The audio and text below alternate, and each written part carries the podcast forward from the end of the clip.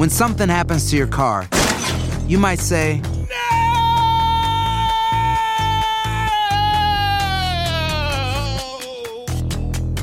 My car. but what you really need to say is something that can actually help. Like a good neighbor, State Farm is there. And just like that, State Farm is there to help you file your claim right on the State Farm mobile app. So just remember, like a good neighbor, State Farm is there. State Farm, Bloomington, Illinois. Bienvenidos al podcast de Buenos Días América, la revista radial más completa para los hispanos. Política, salud, economía, tendencia y deporte son algunos de nuestros temas. Bienvenidos.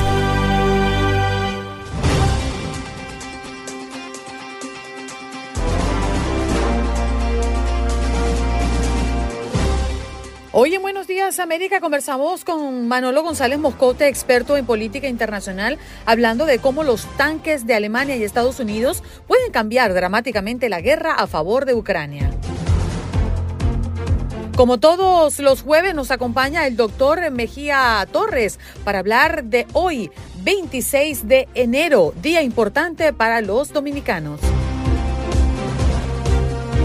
El abogado Iván Guerrero, abogado experto en familia, nos habla de la importancia de tener un testamento en Estados Unidos.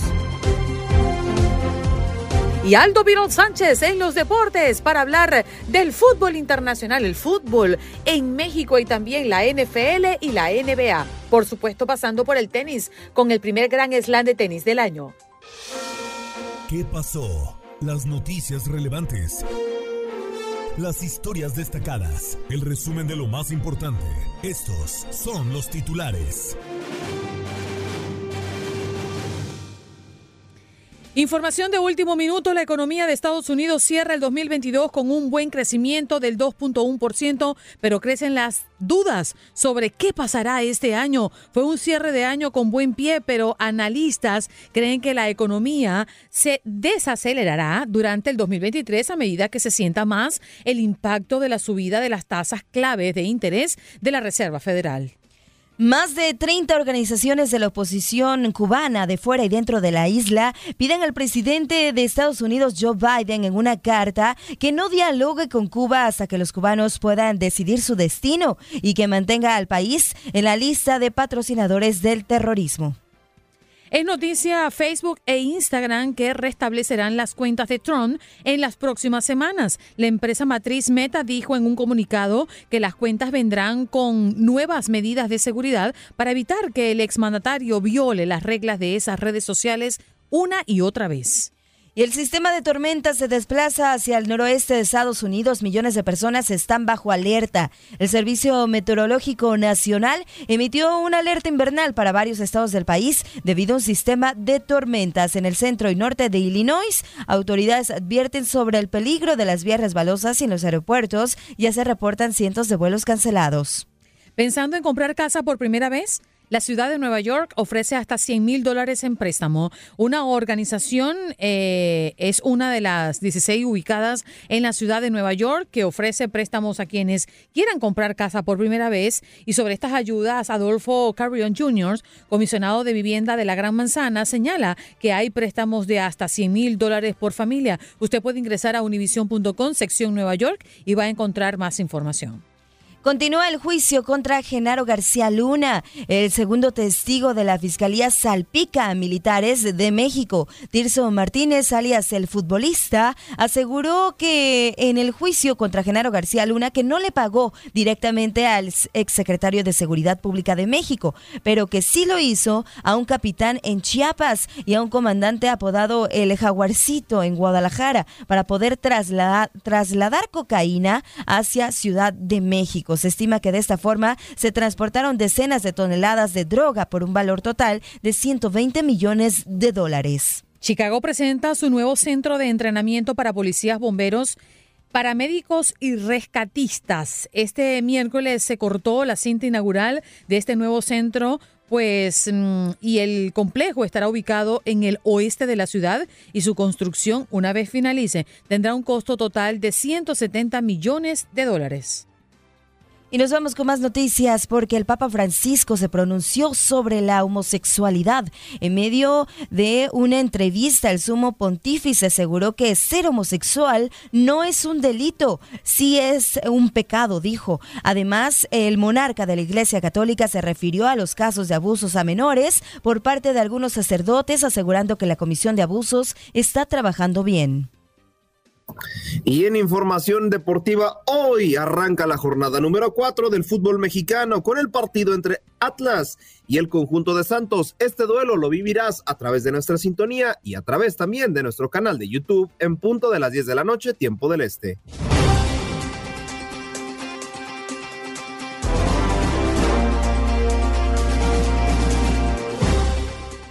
Nos vamos de inmediato a recibir a Manolo González Moscote pues en la mañana del día de hoy vamos a hablar de lo que está pasando en medio de la guerra entre Ucrania y Rusia. Manolo González Moscote, experto en política internacional. ¿Cómo estás, Manolo? Mucho gusto, Andreina, Janet, Jorge, Aldo. Gusto saludarles esta mañana. Bueno, me llama la atención, Manolo, que la decisión de los aliados de la Organización del Tratado del Atlántico Norte, mejor conocido como la OTAN, de aprobar el envío de sus vehículos de combate más avanzados a Ucrania, em, pues ha generado prácticamente una opinión pública muy mm, aguda, ¿no? Porque esto podría estar, según tu juicio, eh, los tanques de Alemania y Estados Unidos cambiando dramáticamente la guerra a favor de Ucrania. Pues no solo eso, a ver, esta guerra requiere ingentes municiones, ingentes armas y todo esto. Claro que los tanques van a ayudar considerablemente. Esos tanques que en un principio tú sabes que crearon una especie de división dentro de la OTAN, de esa reunión del fin de semana en la base Ramstein, allí en Alemania, pero que de todas maneras, eh, finalmente Alemania accedió a entregar los tanques. Son los famosos Leopard 2 a 6 son tanques de nueva generación, son de los mejores del mundo al lado de los Hyperhand de Estados Unidos.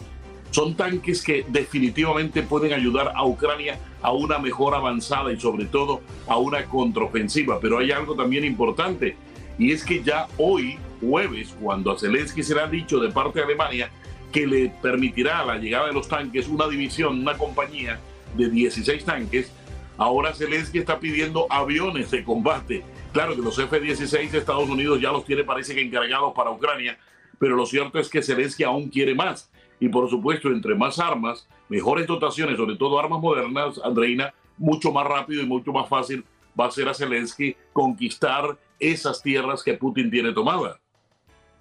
Manolo, buenos días, un gusto saludarlo. Eh, prácticamente ya estamos a unas semanas de que se cumpla el inicio eh, de esta guerra, un año del inicio de esta guerra entre Rusia y Ucrania.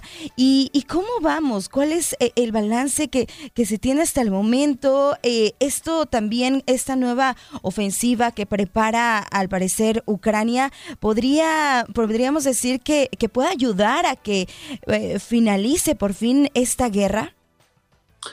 Bueno, recuerda que esta guerra la tenía presupuestada Mr. Putin para apenas eh, dos, tres, cuatro días, una semana máximo y no iba a, a, invertir muchos recursos, ni humanos, ni balas, ni municiones, ni nada. O sea, Putin tenía presupuestado que esta era una guerra muy fácil para ganar, pero como tú lo dices, llevamos ya exactamente 11 meses, dos días de esta guerra y nada que termina. ¿Cuál es el balance? El balance es que Ucrania era un pueblo totalmente dividido entre unos prorrusos, que era casi la mitad del país, y la otra mitad era proeuropeo. Logró Putin simplemente con esta agresión unir a Ucrania y volverla un monolito, volverla una sola masa, un solo pueblo en contra de un agresor llamado Rusia. Eso lo logró Putin. Lo otro importante es la comunidad internacional, la OTAN, que tenía sus grietas, que tenía sus fisuras mucho antes de el inicio de esta guerra ha logrado cohesionar a la OTAN. Lo mismo ha pasado con la Unión Europea, con ciertas voces disonantes que hay allí, como Hungría, la de Víctor Orbán, la misma Polonia, que hoy es una gran aliada de Ucrania, era otra voz que estaba en contra de meterse con Putin. Pues hoy están todos a favor de que a Putin definitivamente hay que hacerle frente, hay que sacarlo de Ucrania, porque, ojo, Janet, si Putin se toma hoy Ucrania y tú se lo permites, todos se lo permitimos, que va a tener a la vuelta de la esquina quererse tomar Finlandia quererse tomar Moldavia y una cantidad de países exsoviéticos. Y por eso es que hay que frenar a Putin ahí, en ese punto. Me parece que hay que resaltar eh, un poco el perfil de los tanques que Biden ya comprometió a entregarle a, a Ucrania, el Abraham M1 eh, Manolo, eh, que es más pesado, es el principal tanque de combate de Estados Unidos y uno de los más potentes del mundo. Mira, este tanque tiene una cualidad especial. Es un tanque sumamente moderno, es un tanque de una gran maniobrabilidad, pero este tanque tiene un, un- bemol de menos y es la mm, dificultad de movimiento para eh, la conducción. ¿Qué significa esto? Que quienes manejan este tanque es porque tienen una gran versatilidad para hacerlo y lo pueden hacer en el campo de batalla. A esto hay que sumarle que hay que preparar al personal ucraniano que estaría conduciendo estos tanques. Son excelentes, son de los mejores del mundo indiscutiblemente, pero necesitan una habilidad extraordinaria de quienes estén operando estos tanques. Los tanquistas deben ser muy, muy profesionales sabiendo lo que están haciendo. Y así entonces este tanque también les va a rendir. Lo mismo que el tanque Leopard, el tanque alemán, que es de una alta maniobrabilidad también y de una resistencia ante determinadas detonaciones. Acuérdate que los tanques también tienen una eh, facilidad también en determinado momento para cruzarles el movimiento, para frenarles el movimiento. Sí. Pero de acuerdo a cómo fue construido, a cómo lleva sus, sus orugas, sus rieles, así también eh, será la facilidad para moverse en el campo de batalla, ¿no? Manolo, ¿y esta decisión, perdón, de estos tanques es una muestra de unidad de la OTAN? Por supuesto, demuestra primero el compromiso de Alemania. Mira, te voy a contar una anécdota en 30 segundos complicada. El señor Schulz era el brazo derecho de Angela Merkel, fue el que convenció a los alemanes de que había que casarse con Rusia, que había que hacer el negocio de un stream, petróleo y demás. Y ahora resultó que el señor Schulz le ha tocado tomar una decisión, no la quería tomar muy fuerte contra Rusia y era eso, mandar esos tanques y mandar más pertrechos militares. O sea, un hombre que creyó ciegamente en Putin hoy tiene que hacerle frente a Putin. ¿Y qué podemos esperar del, por parte de Rusia? Porque pues ellos no se van a quedar así. Eh, seguramente ya se están preparando, ¿no? Bueno, desde hoy ya comenzaron unos fuertes bombardeos. Kiev fue una de las ciudades alcanzadas hoy. Varios drones y varios misiles fueron alcanzados por el sistema antimisiles de Ucrania, porque ya Putin reaccionó desde hoy ante las nuevas medidas tomadas por Europa. Eh, no solo eso, sino que Putin ya ha amenazado, ha hecho dos amenazas, una en contra de los tanques, dice que arderán allí en el terreno cuando los traigan, y la otra amenaza que es que definitivamente armas nuevas de Estados Unidos en el terreno en Ucrania sería prácticamente el apocalipsis nuclear, o sea, volvieron a hablar de utilizar armas nucleares. Eh, esta semana no solamente Putin, sino varios personajes de, de la política nacional influyente de Rusia. Volvieron a hablar y lo peor aún, Putin eh, está dispuesto que si pierde en la guerra en Ucrania, automáticamente la emprendería contra la OTAN en Europa. O sea, él no quiere perder de ninguna manera. Manolo, gracias por estar con nosotros esta mañana. Ayer lo conversaba con mi esposo y yo decía, ver lo que está pasando en Ucrania, ver a, a los militares allá apuntando en guerra, eso me parece que estoy en otra época muy atrás. Uno pensaba que esto no iba a ocurrir y mucho menos iba a prolongar tanto tiempo. El próximo mes de febrero va a cumplirse un año del inicio de esta guerra y uno se dice, bueno, no se suponía que las guerras de la actualidad moderna serían diferentes y no iba a ser un hombre con un fusil o tanques de guerra pasando por encima de las ciudades. A mí me parece que estoy viendo una película, pero esa gente lo que está viviendo es un horror. Gracias, Manolo. Un abrazo para ti. Feliz día para todos, feliz jueves para todos. Fue viernes, como decimos nosotros. Manolo González Moscote, experto en política internacional, hablándonos de Ucrania y de Rusia a propósito de este ok que han dado para los tanques de Alemania y Estados Unidos. Ya regresamos.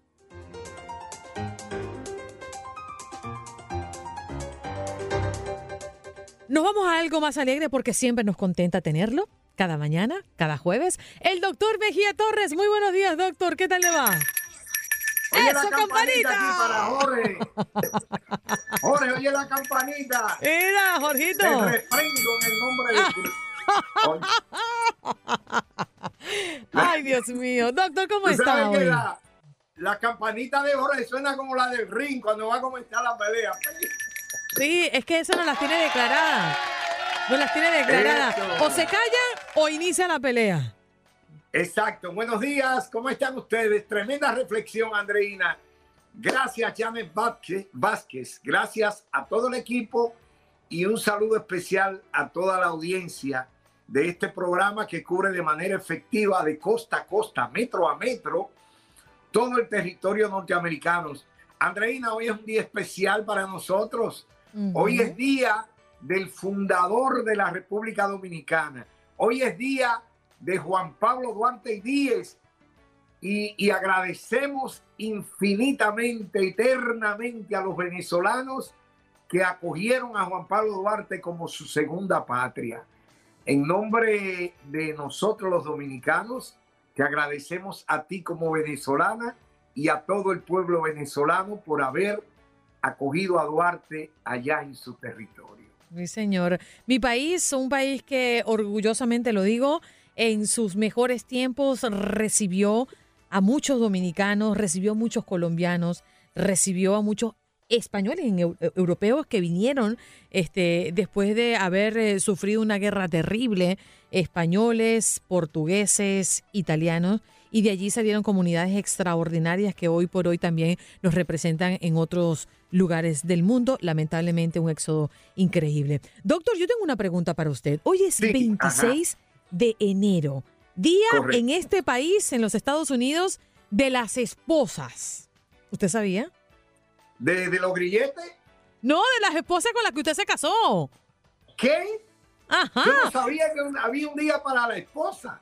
Sí, así que empieza a celebrarlo. Pero justamente eso que acaba no, de mencionar. Hoy es día de los inocentes. Tú me estás tomando como inocente. No, no se lo estoy tomando, no, no le estoy tomando el pelo. Pero doctor, eso justamente era lo que le iba a preguntar, usted que es tan conocedor de la letra, ¿por qué se le llama esposa a la mujer que se casa con un hombre y tiene el mismo nombre las esposas con las que nos usan para, para esposarnos? ¿Por qué? Es correcto. Originalmente los romanos le llamaron cónyuge y el, porque iban con el mismo yugo, con el mismo peso, la misma carga. De ahí viene el término cónyuge, porque cargaban con el mismo peso y se parece al yugo que llevan los bueyes que los une para trazar el arado en la, en la tierra. Así que de ahí viene la, la palabra. El, el, de hecho, para muchos, fíjate, cuando se habla de patrimonio, se habla del conjunto de bienes y el matrimonio es el conjunto de males. ¿Tiene alguna similitud, doctor? ¿Qué te parece, Claro. Janet? El doctor siempre tiene una respuesta para algo. Siempre tiene la respuesta correcta Mm. para algo.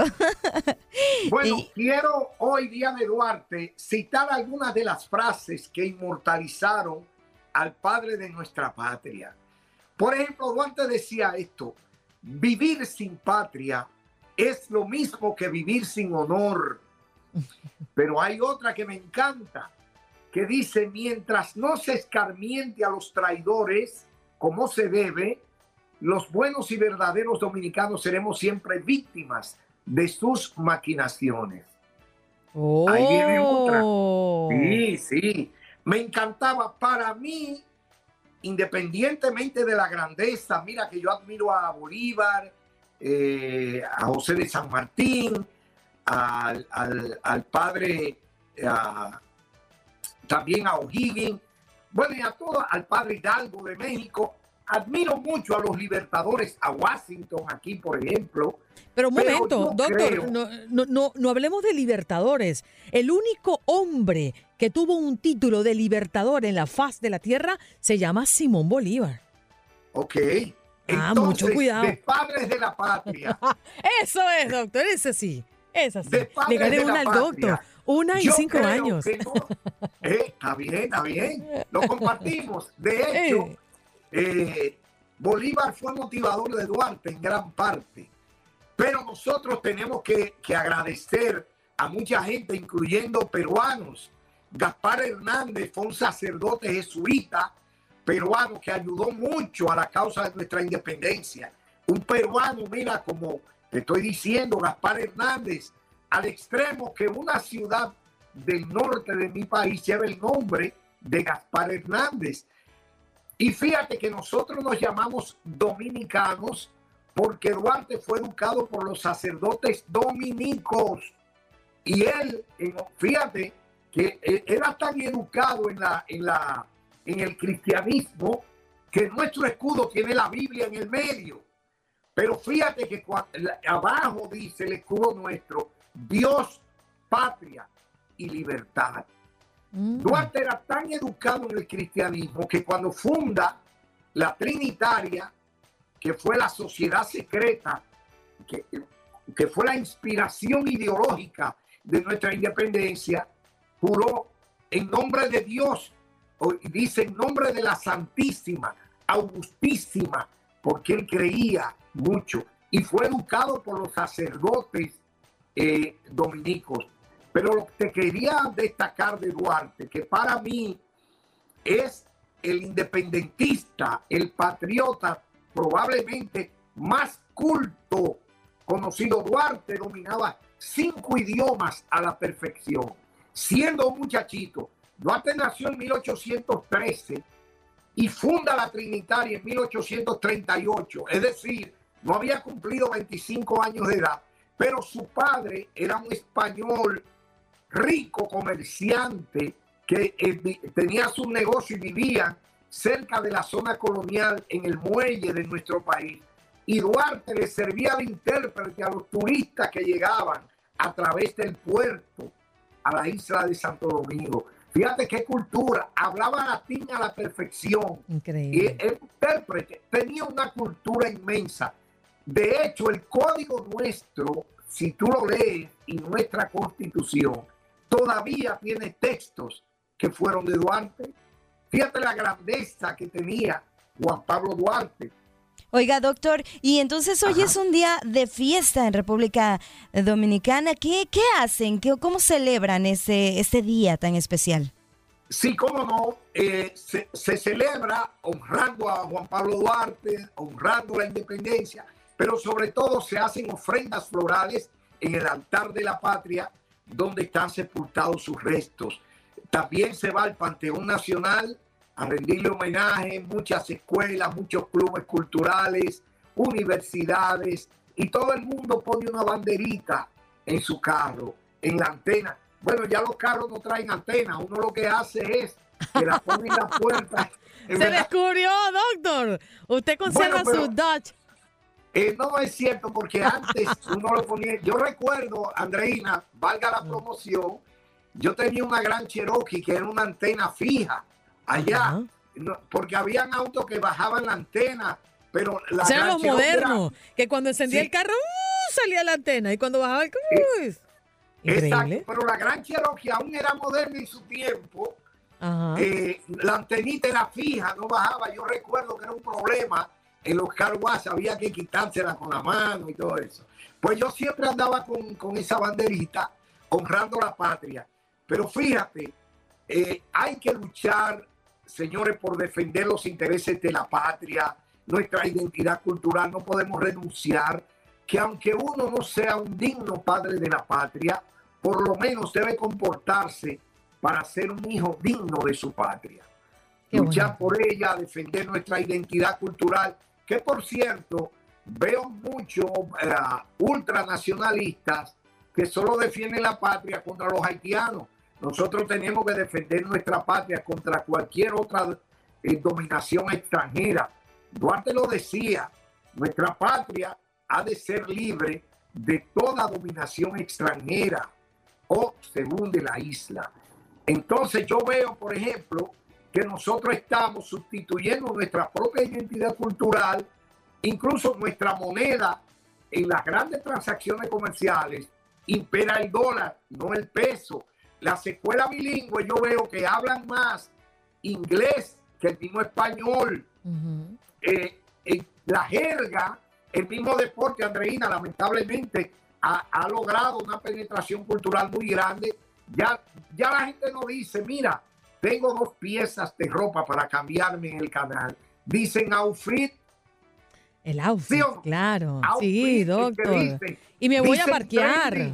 me voy a parquear. ¿Cómo? Me voy a ir a, a parquear.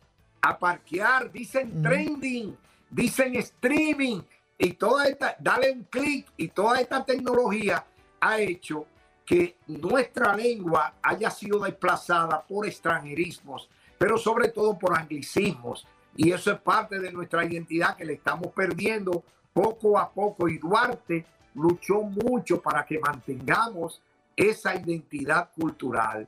Hoy en día se está aplicando la tesis de los romanos, ubi panis, ibi patri. Donde está tu pan, ahí está tu patria. Yo no creo mucho eso de, de ubi panis, ibi patri. Donde está el pan, ahí está la patria. Yo pienso que la patria es el hogar de nuestros padres. De hecho, eso es lo que significa la palabra patria. Entonces, no importa lo lejos que te encuentres, no importa dónde estés, siempre debes llevar la patria dentro de ti mismo. Eso, Y qué bueno, bonito. Por aquí Pablo Paitán dice, doctor Mejía, ¿dónde tiene la Academia de Sabiduría que quiero asistir? Bueno, yo tengo un canal de YouTube que se Ajá. llama Res Humani. Ahí yo trato muchos temas culturales, pero esto lo tengo para joder, por si acaso. Mira, eh, ya tocó la campana. Sí, ya, ya, ya dijo tocar la campana. Vamos a ser modestos con el doctor para que él no me toque la campana a mí. Antes que te vaya, Andreina, ¿quién Ajá. es mejor futbolista para ti? Ay, ¿Ronaldo o Messi? Messi. Punto y se acabó. Doctor Mejía Torres, gracias por estar con nosotros esta mañana.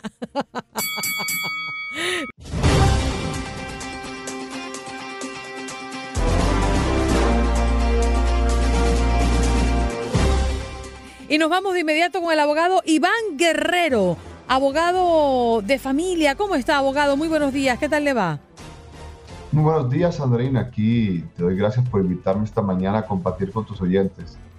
Oye, hoy estamos tocando el tema del testamento y desde bien tempranito hemos conversado con la audiencia, hemos recibido los comentarios y las opiniones de nuestra gente, pero en principio, ¿por qué es importante, abogado, tener en los Estados Unidos un testamento? Bueno, lo más importante de tener un testamento es lo primero, que no se pierden algunas cosas cuando las personas fallecen, porque así tú tienes una persona que administra tus bienes cuando mueres y tú decides a quién se los puedes dejar. Este, muchos dicen, no, pero yo no tengo ni un centavo, ¿para qué voy a tener un testamento? Pero siempre aparecen cosas, pueden aparecer depósitos de electricidad, depósitos de renta, cheques perdidos que salen a nombre de la persona fallecida y entonces cómo los herederos van a cobrar si no hay un testamento. Abogado, ¿qué pasa cuando no hay un testamento? Cuando la persona muere, tiene bienes y bueno, mm, ¿qué dice la ley? ¿Cómo se distribuye esos bienes? Bueno, usualmente, aunque eso cambia estado a estado, este, eh, muchos asumen de que el cónyuge recibe todo y eso no es cierto. Si usted no tiene un testamento, puede ser que su cónyuge, su esposa, su esposo reciba un tercio, la mitad y el resto puede ir a los padres o a los hijos o inclusive familiares con los que usted ni siquiera tiene contacto. Entonces el hacer un testamento es lo que nos protege cuando ya hemos fallecido de que nuestros bienes vayan o a personas que nosotros no teníamos la intención dejar nuestros bienes, que nuestros bienes se pierdan o que inclusive que el gobierno se pueda llegar a quedar con nuestros bienes. Entiendo que esto tiene que ver mucho en qué estado se encuentra la persona, ¿no? Pero, ¿cuáles son los herederos principales en un testamento? Oh, perdón, ¿cuáles son los herederos principales cuando no hay un testamento? Eh, ¿Los esposos y los hijos o incluyen a otros? Eh, pueden incluir a otros, este, muchas veces se mira primero hacia, los, hacia abajo, es decir, a la descendencia, lo que viene a ser hijos. Si no hay nadie hacia abajo, se mira entonces hacia arriba, a los padres. Y inclusive si no hay padres, pueden haber hasta tíos que lleguen a heredar, este, todo tipo de familiares. Es muy extensa la ley de los testamentos. Entonces, usualmente eh, la esposa o el, o el esposo, el que, el que hereda principalmente, no hereda todo por ley. Siempre queda una parte que se reparte entre familiares. Y si la persona no tiene hijos, o sea, pueden heredar los padres, los tíos, los hermanos, este, una cantidad de familiares que muchas personas no tienen en cuenta. Ujú. Ahora, abogado, ¿qué pasa con las deudas cuando una persona muere y no deja testamento? Bueno, eh, afortunadamente cuando una persona muere, las deudas este, mueren con la persona eh, a no ser que otra persona haya firmado esa deuda también. Entonces esas deudas se cobran de los bienes que la persona haya dejado. Entonces usualmente, este, si una persona mm, muere, los, las personas, los acreedores, eh, inician el proceso ante la corte del, de, de intestancia para ellos cobrar sus deudas de los bienes que dejó el fallecido. Pero quiere decir entonces que una persona que fallece tiene deudas y también tiene bienes. ¿Las deudas no se heredan y los bienes sí?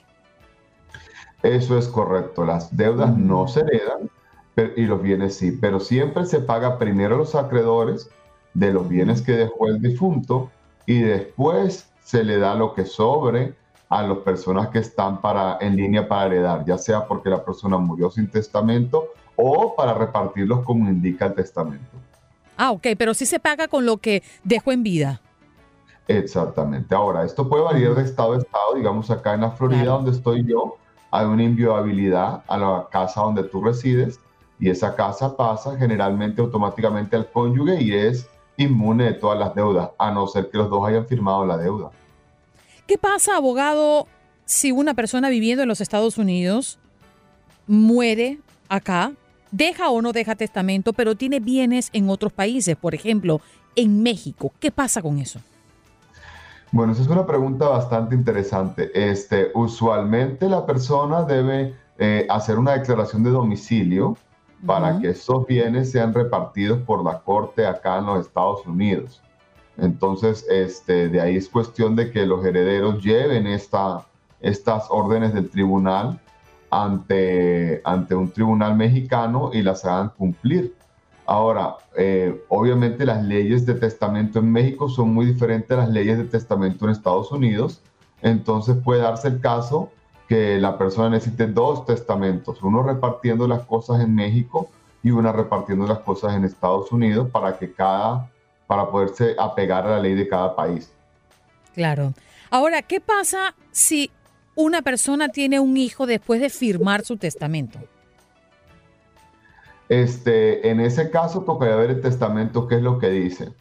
Si el testamento provee ya para otros hijos en ciertos montos, entonces se debe agregar a este hijo.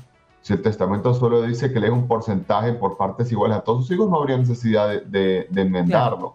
O si usted no tenía hijos y le dejó todo a otras personas, entonces tiene que venderlo, si no, no le va a dejar nada a sus hijos. Una de las ventajas que tenemos en Estados Unidos es, se llama la libre testamentación, que significa que nosotros podemos darle nuestros bienes a quien nosotros queramos. Por eso es en la televisión te escucha, ¿no? Que le dejó un millón de dólares al perro. Bueno, eso muchas veces puede ocurrir, eso no ocurre muy, muy seguido, pero es una posibilidad, ¿no?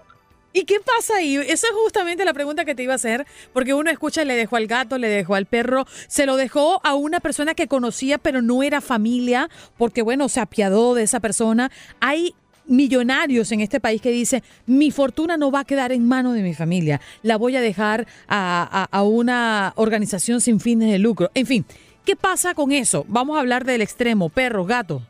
¿A dónde va ese dinero? usualmente las únicas personas que usted no le puede retirar su herencia es a su cónyuge. Entonces yo eh, no le puedo dejar a, mi esposa decir que no le voy a dejar nada. Ella tiene un mínimo que yo le tengo que dejar, entonces yo podría dejar de todo mi perro, pero mi esposa siempre se va a quedar con un porcentaje. En el caso mío que vivo en Florida sería el 33%, hay otro estado que llega hasta el 50%. Pero muy rara vez es el 100% lo que le va a quedar el cónyuge y todo eso lo demás la persona lo puede regalar Puede ser al perro, puede ser al gato, puede ser una fundación benéfica. Este, sí, eh, realmente tú le puedes dejar tus bienes a quien tú quieras. Qué locura. Y, eso es real, abogado. Eso, eso pasa así en la vida real, que personas dejan su dinero así a animales.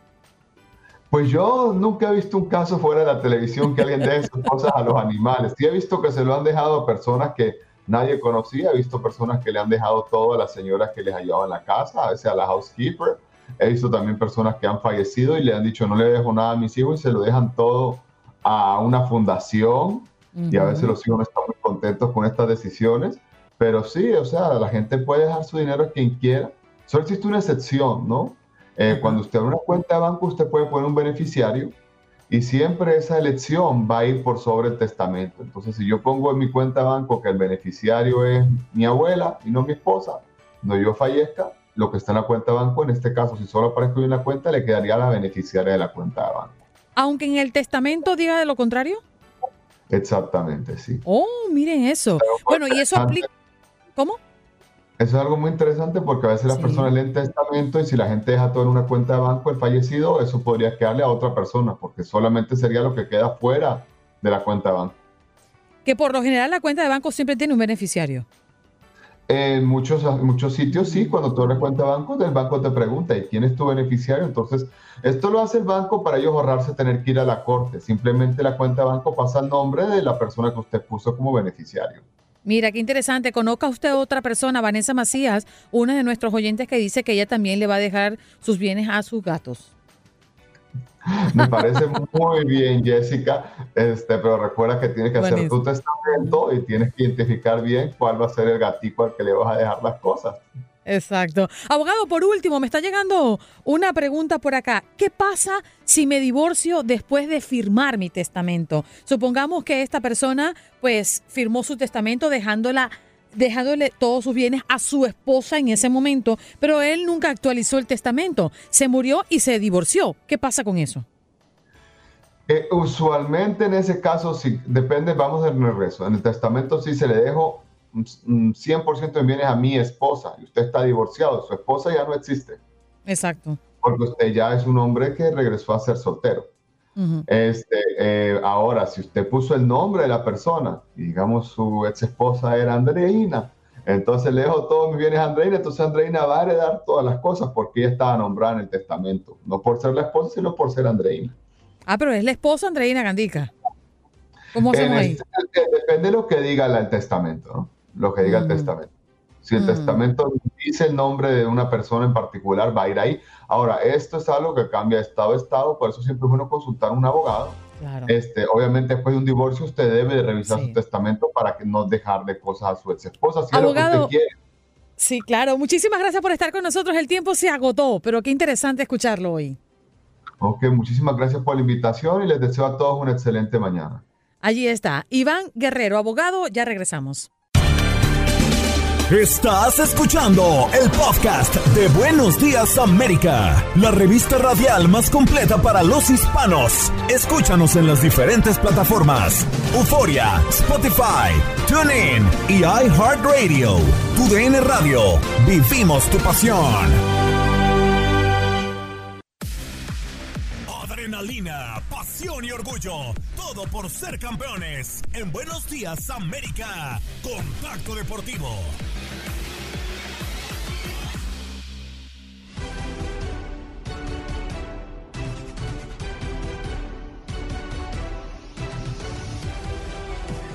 Y bienvenidos, bienvenidos a un contacto deportivo más. Nosotros listos y preparados para llevarles a cabo toda la actualización de lo que sucede hoy por hoy en la NBA. Y es que, ya saben, ya saben, en la NBA pasan 10 eh, horas y ya pasaron como 75 mil cosas. Pero ya, hablando en serio, la NBA, pues eh, ahora sí que, pues tenemos noticias desde el eh, sur de la Florida y es que Felipe Vázquez, un eh, chico argentino que fue a, apoyar al Inter de Miami, pues se dio a mm, conocer con su ídolo Jimmy Butler. Así es, llegó a, mm, la arena donde el Miami Heat juega de local frente a los Celtics de Boston y eh, pues llevaba un cartel este niño donde decía que pues había volado 4.405 millas para verlo jugar.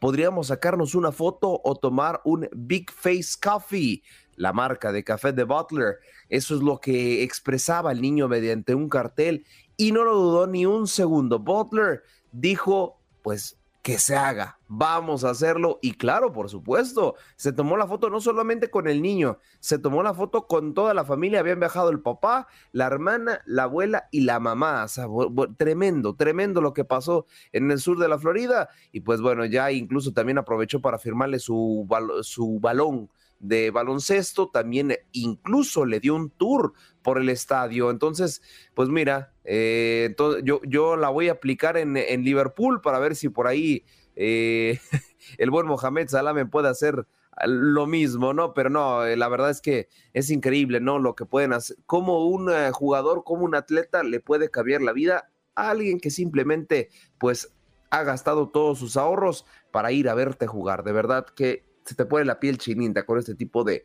de, de sucesos, ¿no? Y, es que también, y no solo es eso, ¿eh? No solo es eso porque también eh, Tito Juancho, así es, Tito Juancho, así lo titularon, ¿eh?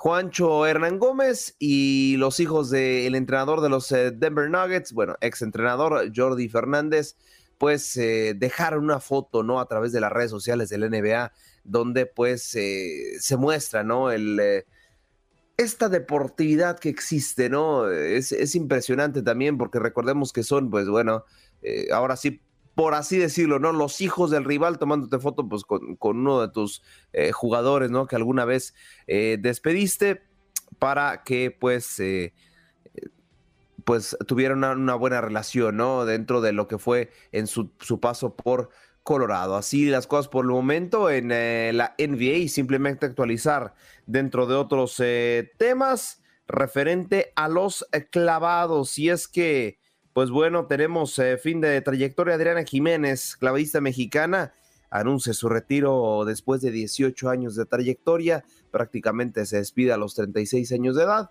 para eh, ya no estará compitiendo en eh, disciplinas olímpicas ni en disciplinas pues referentes a los clavados, pues ya dijo adiós a su carrera deportiva. Así que bueno, así las cosas por el momento en el mundo del deporte. Más adelante tocaremos el tema del Australia Open. ¿Qué está pasando en territorio de Oceanía? Pues por ahí, por ahí tendremos sorpresas. Ya más adelante lo veremos. Y por supuesto, los rojinegros del Atlas están construyendo sus nuevos... Eh, sus nuevas facilidades. Vamos a ver, ahí fueron nuestros compañeros tanto de TUDN como TUDN Radio para que nos actualizaran todo lo relacionado a ello. Mucha, mucha información. Abróchese los cinturones que apenas empezamos. Toca la pelota sobre la red y es que se jugó una fecha más de la Aus, del apodado, perdón, más bien llamado Australia Open. El día de hoy habrá solamente un partido el primero de semifinales, perdón, será entre eh, nada más y nada menos que Karen Shakarov y el eh, griego Stefano Tsitsipas, que por ahí también, eh, desde, desde, eh, desde que pasó a la instancia de cuartos de final, le había mandado un mensaje a Margaret Robbie, la actriz australiana, que pues fuera a verlo, que por favor, que fuera a verlo. y pues el día de hoy, reitero, esa es la actividad a las 11.30 de la noche, tiempo del este. Sí, o sea, prácticamente para el día de mañana ya tendríamos la final. ¿Por qué? Porque el día viernes tempranito a las 4.30 de la mañana, tiempo del este, Nova Djokovic se estará enfrentando a Tommy Paul, el estadounidense, para ya definir la final del el masculino. Si me preguntan, Aldo, para ti, ¿cuál será la gran final de este Grand Slam? Pues creo que todo parece indicar que será Stefano Tsitsipas contra Novak Djokovic y así nos vamos por campeón, me voy con el serbio. Pero en estos momentos déjenme decirles que se está llevando ya un partido, ¿eh? un partido entre Magdalinet y Arina Zabalenka, que al momento pues lo va ganando la rusa en el segundo set, ya ganó el primero y el segundo lo está ganando 40-30 en caso de imponerse en este set, pues ya estaría prácticamente clasificándose en la gran final, ya avanzaría a la siguiente ronda y se estaría enfrentando a quien jugó hoy también en la madrugada, a Yelena Rybakina, la nacida en eh, Kazajistán, eh, pues bueno, termina por imponerse la rusa Victoria Azarenka, dos sets a cero algo muy similar a lo que está pasando en estos momentos frente a la rusa Zabalenka. Así que, bueno, por lo menos eh, Rusia tendrá una representante en la final, aunque bueno, claro, no pueden eh, representar como tal a su nacionalidad, así lo ha expresado la WTA desde que pues eh, estalló este conflicto entre Rusia, Rusia perdón, y Ucrania.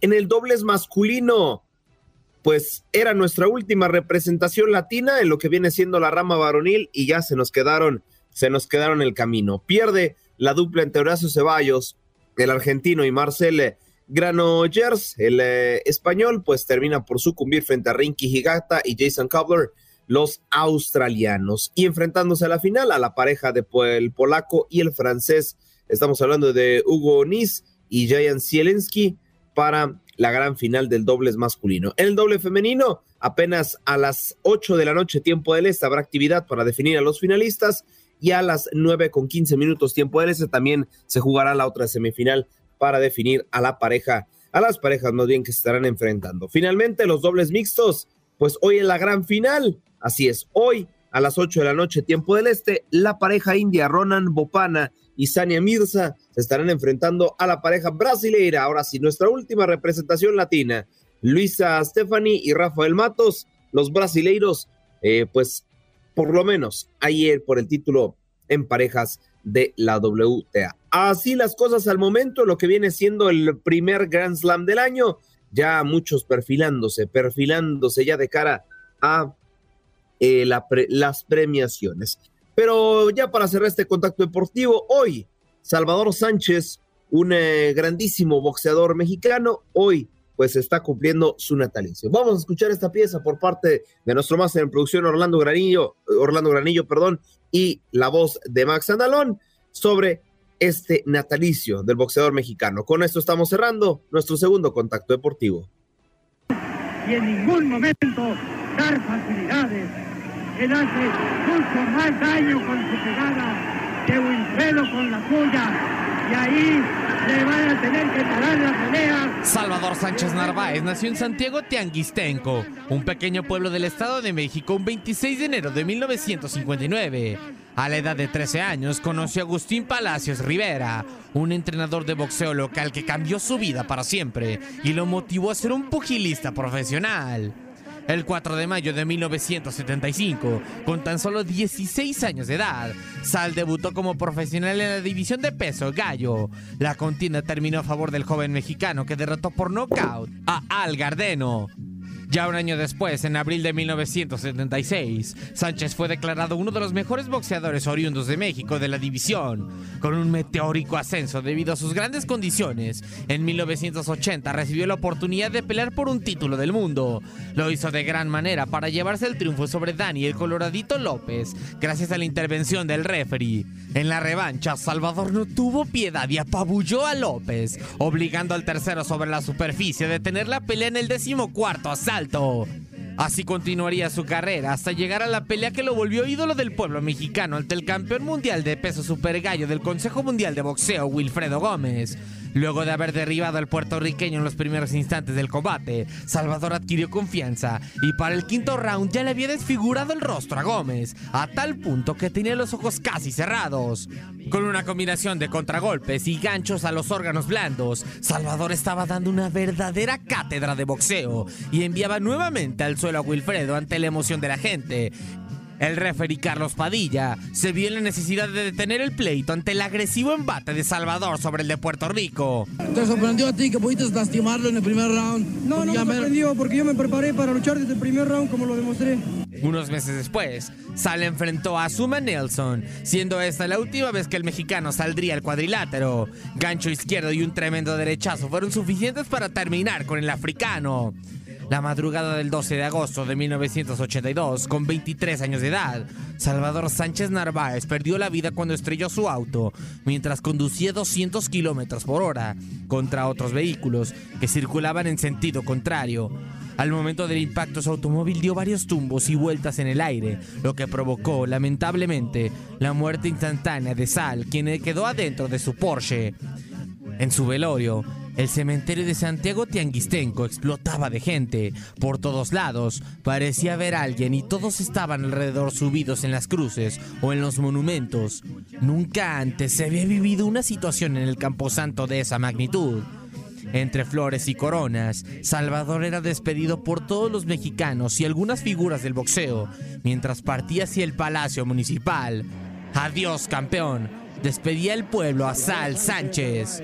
Con información de Orlando Granillo, Max Andalón, tu DN Radio.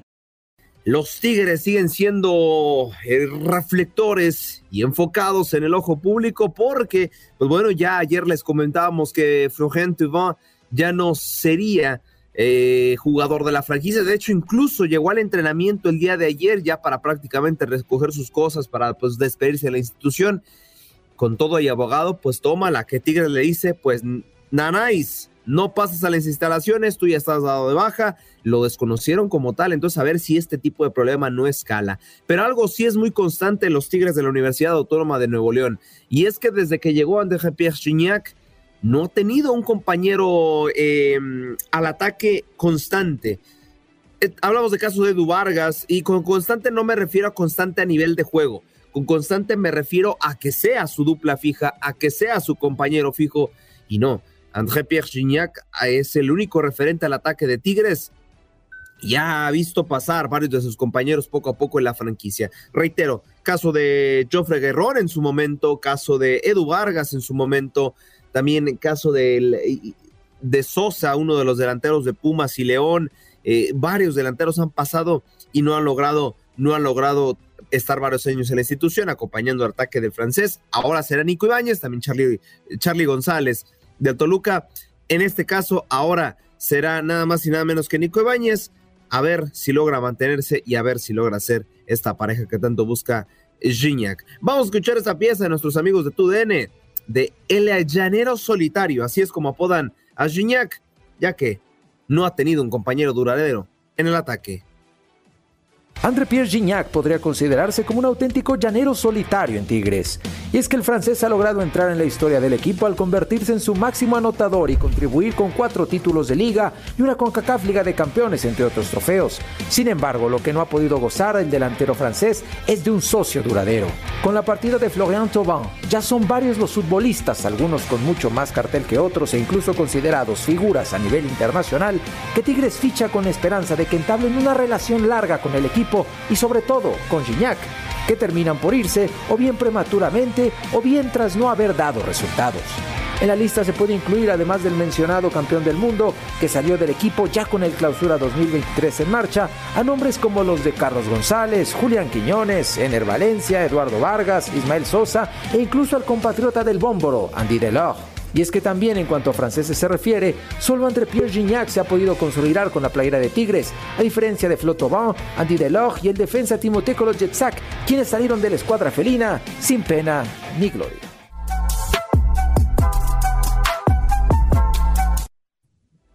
Ahí está la pieza por parte de nuestros amigos de TUDN. Y hablando, hablando de piezas, eh, así las cosas al momento, en lo que viene siendo la Universidad Autónoma de Nuevo León, eh, respecto a Tigres. Y cambiamos otra franquicia sumamente mediática en el fútbol mexicano. Las Chivas, las Chivas preparan sus compromisos frente al eh, Club Bravos de Juárez. Y de hecho también nuestros equipos, nuestros equipos y nuestro compañero de TUDN tuvieron una entrevista exclusiva con el buen eh, Piojo Alvarado y comenta que él quiere ser campeón con Chivas y que su hija es su motivación de cada día. Escuchemos. Creo que, creo que hoy quiero, quiero ser mejor quiero romperla, quiero romperla aquí en Chivas y, y, como te digo, mi, niña me ha, llegado a darme esa, esa madurez, esa, eso, que, eso que yo quiero y esa motivación que, que quizás en algún momento me, estaba faltando, ¿no? Porque, porque muchas veces eh, hasta venía, digo, no, no siempre, pero en una ocasión que te levantas de malas y ni tienes ganas de venir, ¿sabes?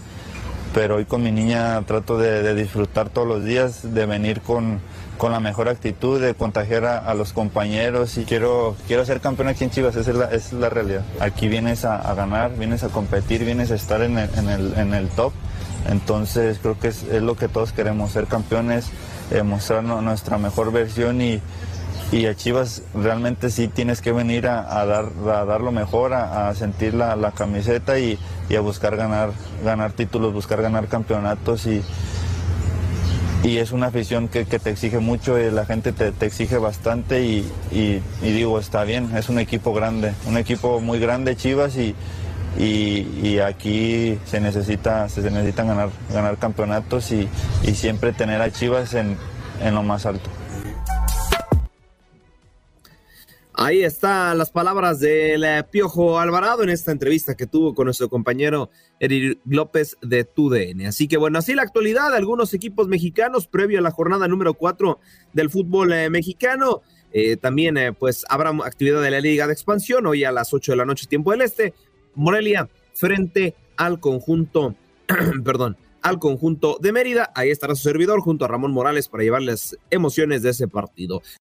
Bienvenidos al octavo arte. Rueda la pelota, rueda la pelota en Guadalajara. ¿Por qué en Guadalajara, en esta hermosa y bella ciudad? Porque los rojinegros del Atlas están construyendo unas nuevas facilidades para su club. Recordemos que con la venta de, pues bueno, entre varios dueños. Primero, los 150 accionistas. Después, eh, de los 150 accionistas a TV Azteca. Y luego de TV Azteca a Grupo Orlegui.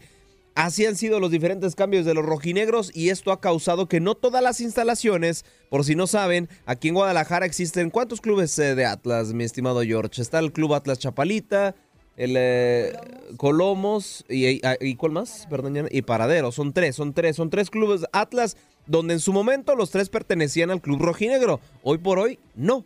Entonces, eh, lo que busca Grupo Orlegui es comprar siete hectáreas, ojo, eh, siete hectáreas compró para tener su propio recinto, siete canchas, cinco de natural, dos artificiales para tener fuerzas básicas, al equipo de femenil, al equipo de varonil y evidentemente un club donde se puedan concentrar toda la institución rojinegra. Pero la información, la información detallada nos la tiene nuestro compañero Tate Gómez Luna eh, en este video que a continuación les proyectaré para la gente del streaming y para que escuche también la gente que nos sintoniza a través de la radio. Tate Gómez Luna, para los que lo van a ver, miren nada más en qué en qué condiciones encontramos al buen Tate. Ahí está este reporte por parte de nuestro compañero de TUDN Radio.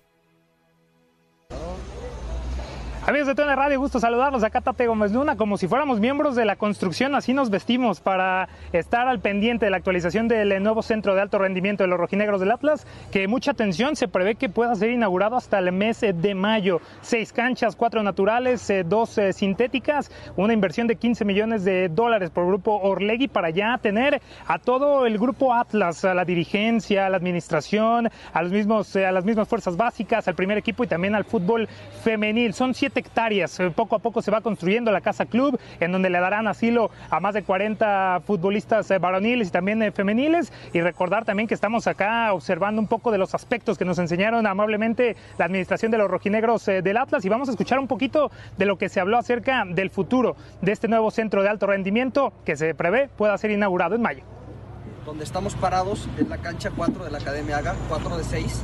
Tendremos 6 canchas, dos naturales que están acá al fondo que están destinadas principalmente para el primer equipo varonil. Tenemos esta sintética que está destinada a fuerzas básicas, además de tener un centro de formación abierto al público que atenderá niños entre 4 y 17 años por las tardes eh, y en la noche tendrá ligas nocturnas. En el fondo hay otra cancha de pasto natural que sería la 3. Una, dos, tres. Ahorita estamos parados sobre la 4. La cancha 3 está destinada principalmente a nuestro primer equipo femenil y a nuestro sub-18 femenil. Y en la parte de abajo donde se estacionaron es la cancha 6, también será sintética, de un grado eh, aprobado por FIFA para partidos oficiales. Esa, eh, además de los entrenamientos de fuerzas básicas, tendremos ahí los partidos oficiales de nuestra sub-18 y al fondo otra cancha de pasto natural también para nuestras fuerzas básicas y sus entrenamientos.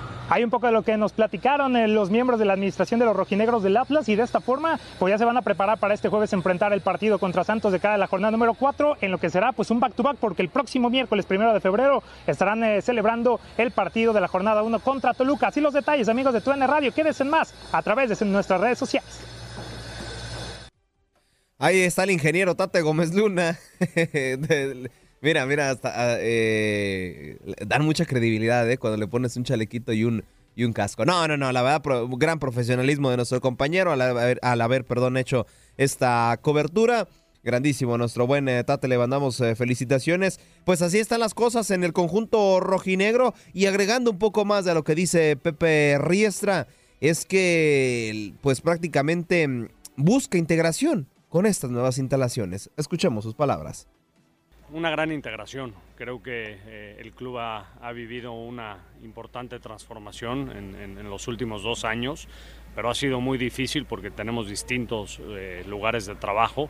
Eh, el equipo femenil en un lado, fuerzas básicas, el primer equipo, las oficinas, y a veces es difícil transmitir la misma cultura o, o la misma idea a todas las gentes cuando se trabaja en, en distintas unidades de negocio y hoy estaremos todos integrados aquí. Creo que lo único que nos faltaba eh, en el modelo de, de Orlegui era tener la, la infraestructura necesaria para poder llevar al club a donde lo queremos llevar y bueno, con esto hoy, hoy ya no hay excusas. Ahí las palabras eh, de Pepe Riestra. Pues bueno, habrá que ver si el rojinegro, si el rojinegro, pues le viene bien estas nuevas instalaciones. Con esto estamos cerrando nuestro cuarto y último contacto deportivo. Gracias, Aldo. Y nosotros conectando con César Procel desde Houston, el triple chulo. ¿Cómo estás, compañero? Muy buenos días. ¿Qué tal amigos? Andreina, muy buenos días, ¿cómo están? Muy bien, aquí mira ya listos, este jueves ya se siente como fin de semana y nosotros listos para nosotros listos para hacer ejercicio de levantamiento de tarro este fin de semana. Tú sabes que hoy es 26 de enero, ¿no? Sí, ¿Y sabes qué se celebra en este país? el día de hoy, híjole, 26 de enero, ¿qué se celebra el 26 de enero? Pues Haz fíjate memoria. que estaba haciendo, mm, no sé, efemérides, estaba viendo efemérides, hay algunas tragedias que sucedieron hoy 26 de No. enero, pero no sé qué se celebra. Nada de efemérides, nada de eso. Lo que sí estoy segura que a usted le van a poner las maletas en la puerta. Hoy es el día de las esposas en este país. De veras, no, le- no digas tan fuerte. Pero por Dios, César, por, e- por eso, por eso es que te votan. O sea, me vas a. Ya tienen día de San Valentín, tienen cumpleaños, tienen día de las madres, tienen Navidad, tienen este, hasta el conejo de Pascua les trae regalo. O sea, y aparte nos quieren agregar otro día. Mira, y poco van a sacar el día del conejito malo en este país. O sea, ya sería el colmo. O sea, no, ya, ya son, demas- son demasiados. Exijo, exijo eh, igualdad para los hombres aquí. César, ¿qué nos traes desde Houston? Oye, fíjate que anoche en la ciudad espacial se llevaron a cabo los Houston Sports Awards, unos eh, premios que se le otorgan a diferentes atletas y leyendas de, de deporte en Houston. El día de ayer uno de los que recibió el premio de Sportsmanship, que viene siendo por el buen compañero que es, por las eh, grandes eh, aportaciones que hace a la comunidad, fue a José Altuve, fue uno de los que eh, recibió este premio anoche. Tenemos un pedacito de una entrevista con eh, Ryan Presley de los Astros de Houston para la gente que está viendo en streaming. Eh, Ryan Presley que llegó vestido de vaquero. Si quieres escuchar un poquito, adelante. Mm, o se trabó, ahí está. Cowboy hat.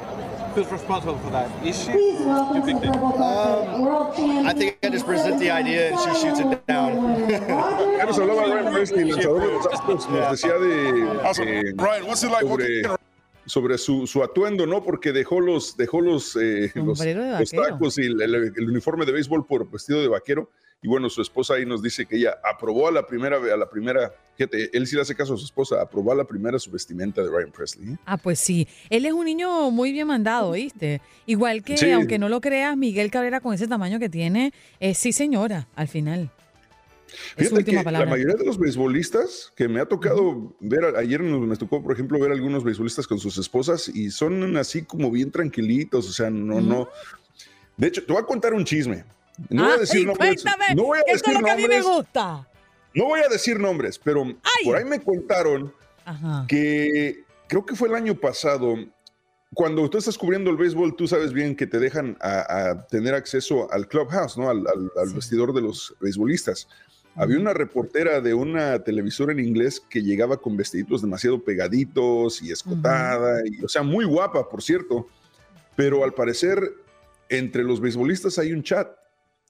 Y uno de ellos se quejó porque n- no quería que a su esposa le dieran celos, entonces vetaron completamente a esta periodista y a final de cuentas hasta la despidieron del canal de televisión.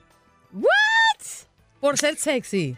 Por mostrar Por ser- mucho en los por- camerinos, por- en los vestidores. Porque entró demasiado sexy a los camerinos, porque tú sabes que en los camerinos los beisbolistas salen después de la regadera y pues Desnudos. una mujer sexy, no, o sea, no quieren la tentación, no quieren meterse en problemas y que digo, creo que tienen la razón hasta cierto punto, no, no, no puedes irte vestida como que vas a un bar cuando vas a descubrir béisbol. Y bueno, a esta muchacha le, le- le dieron este, las gracias y, y fue... Tengo, tengo, después te cuento fuera del aire los nombres de, de quiénes fueron los que iniciaron este, Sí, me lo tienes eh, que contar. este, este, este- estos mensajitos que te Mira, dieron yo- la, Yo doy fe de eso, ¿eh? eh, en una oportunidad me tocó mm, viajar justamente a, a Texas para una serie mundial. Estoy hablando de varios años atrás y me dieron acceso y nosotros teníamos que irnos porque teníamos un vuelo para otra ciudad esa misma, esa misma noche creo que era. Y resulta que pues me hacen pasar al vestidor y están todas las duchas, es decir, pasa inmediatamente, están todos los cuartitos donde ellos se visten, las duchas. Y cuando comencé, me dice, mira, me dice uno de los peloteros que iba a entrevistar, si me vas a entrevistar, me tienes que entrevistar ahorita y aquí. Entonces me hizo pasar al lugar, pero me parece muy malo que los primeros que están allí son los asistentes, no están los jugadores de primera fila. Primero tengo que pasar por la arruga para luego ver algo liso más adelante. Exactamente. O sea, o sea y, y, es incómodo porque, porque o sea, literal están todos ahí, este, pues prácticamente desnudos saliendo de la regadera y, y tienes que acomodar las tomas porque de repente se te aparece, o sea, no, no te puedo contar cuántas tomas sí. tuvimos que borrar y no pudimos utilizar en televisión por lo mismo de que, claro. de que salían cosas indebidas y Pero lo que hacen, un lo, lo, lo hacen para, para echarte broma. César, ¿dónde te encontramos? Encanchados TUDN, César Procede en todas las plataformas sociales y todos los días en, en TUDN en Radio 93.3 FM en la ciudad de Houston. Allí está. César Proced, nuestro compañero de Encanchados, querido amigo. Feliz jueves viernes para usted. Gracias, cuídense, que nos vaya bien a todos. Gracias por acompañarnos en nuestro podcast. Buenos días América. Y recuerda que también puedes seguirnos en nuestras redes sociales. Buenos días AM en Facebook y en Instagram. Arroba Buenos días América. AM. Nos escuchamos en la próxima. Boost Mobile tiene una gran oferta para que aproveches tu reembolso de impuestos al máximo y te mantengas conectado. Al cambiarte a Boost, recibe un 50% de descuento en tu primer mes de datos ilimitados. O, con un plan ilimitado de 40 dólares, llévate un Samsung Galaxy A15 5G por $39.99. Obtén los mejores teléfonos en las redes 5G más grandes del país. Con Boost Mobile, cambiarse es fácil. Solo visita boostmobile.com. Boost Mobile, sin miedo al éxito. Para clientes nuevos y solamente en línea, requiere AroPay. 50% de descuento en el primer mes requiere un plan de 25 dólares al mes. Aplican otras restricciones. Visita Boost Mobile.com para detalles.